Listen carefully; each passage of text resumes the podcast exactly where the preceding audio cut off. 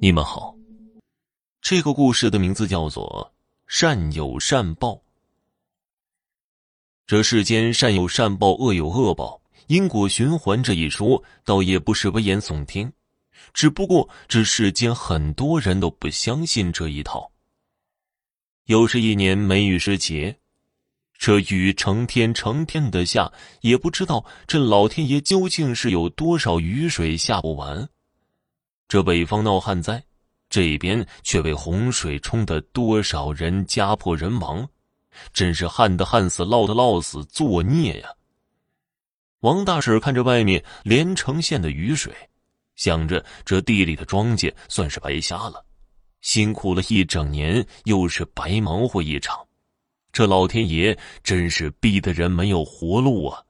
王大婶想着自己的一亩三分地，心疼的不行。他却隐约看见有一个人影在烟雨朦胧中蹒跚前行。这个时间怎么会有人在大雨里赶路呢？一个运气不好遇见山体滑坡、泥石流什么的，这个人不就没了吗？王大婶赶紧吆喝道：“哎，赶路的，可别再往前走了！这瓢泼似的大雨，你要不进来避一避，等雨停了再走。”那道身影听见有人在呼喊，转身走了过来。等那人走近了，王大婶这才看清这个人不就是那个捡破烂的老太太吗？也是怪可怜的，不知道是没有儿女，还是儿女出意外死了，一大把年纪，竟然还要靠着拾荒为生。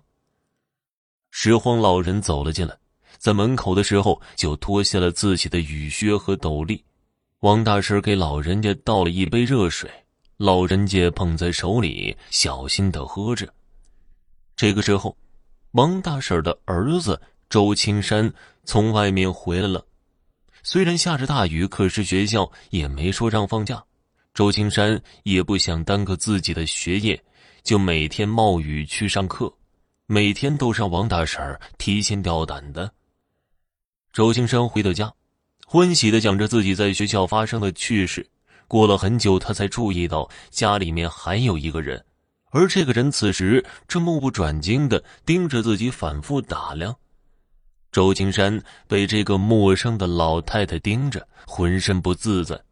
别说不认识了，就算认识的人被这样的眼神盯着，也会毛骨悚然的。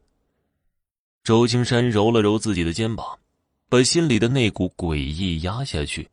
他悄悄挪到王大婶的身边，低声问：“这个老太太是谁呀？”还没等王大婶开口回答，那老太太先开口了：“我呀，就是个捡破烂的姑娘。见我在大雨里赶路可怜，就让我进来坐一会儿。”母子两个相互看了一眼，心里都在想着：这老太太年纪一大把了，但是耳朵还挺好使的。大家都没有再开口，气氛安静的有些可怕。周青山正想钻回自己的房间做家庭作业，却被老太太叫住了。